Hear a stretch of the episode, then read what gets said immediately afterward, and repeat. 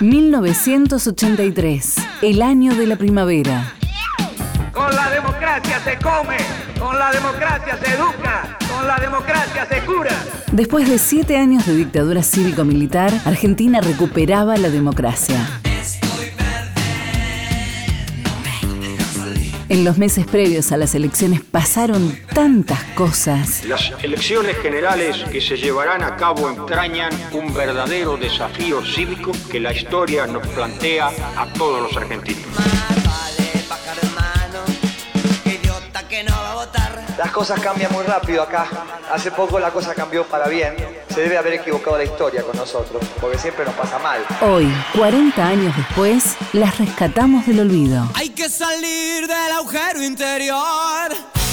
1983, el año de la primavera.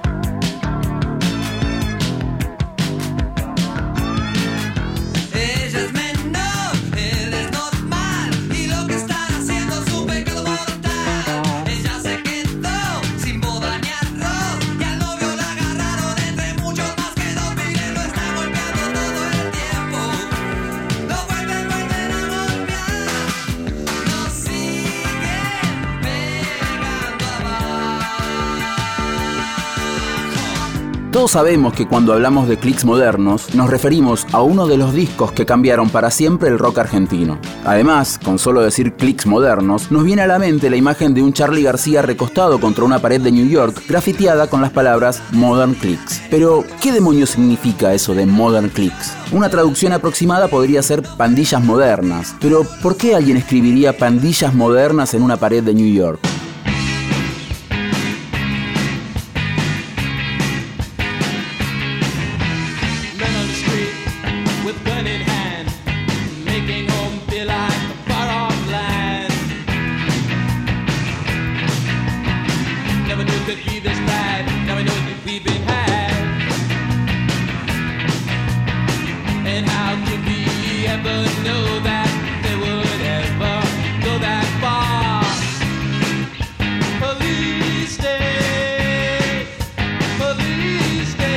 Los Modern Clicks eran una banda punk del East Village de New York, formada por el grafitero Frank Powers en guitarra, Madonna Arker en guitarra, sí, se llamaba Madonna, pero es otra Madonna, Beresford Poncho Jordan en bajo, Buzz Jackson en voz, Chris Harris en percusión y Glenn Doc Grant en batería.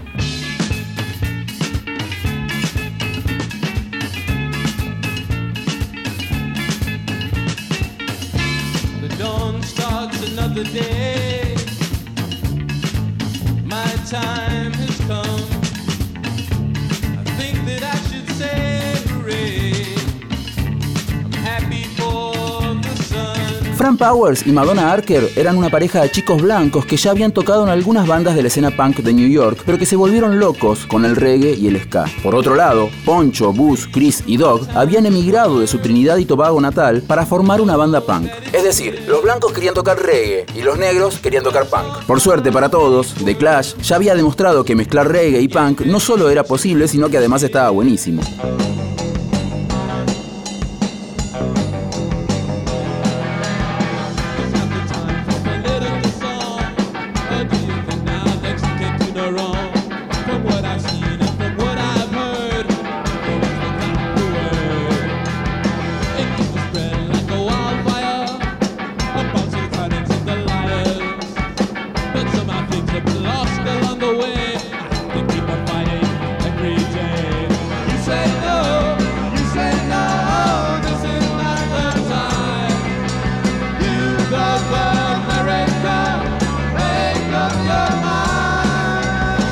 Lamentablemente, a pesar de tocar varias veces en el CBGB's, el A7, el Peppermint Lounge y demás clubes de la escena neoyorquina, los Modern Clicks nunca grabaron más que un demo con unas pocas canciones. Un simple, publicado en 1983 con una canción de un lado y dos del otro, y otro simple también con tres canciones, publicado en 1984.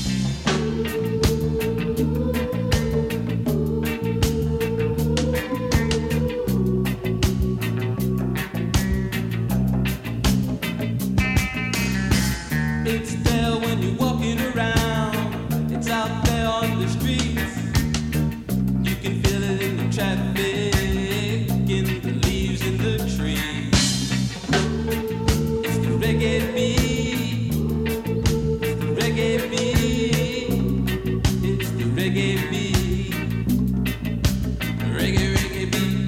En 1985, Fran tuvo un pequeño papel en la película After Hours de Martin Scorsese. Al año siguiente aparece junto a Madonna Archer en la escena filmada en el CBGB's de la película Hannah y sus hermanas de Woody Allen. En 2015, Fran Powers se mudó a Japón, donde formó una nueva banda, Karma Cases, pero de vez en cuando volvía a New York para despuntar el vicio del graffiti y el stencil y para tocar con su otra banda, Little Old Ladies.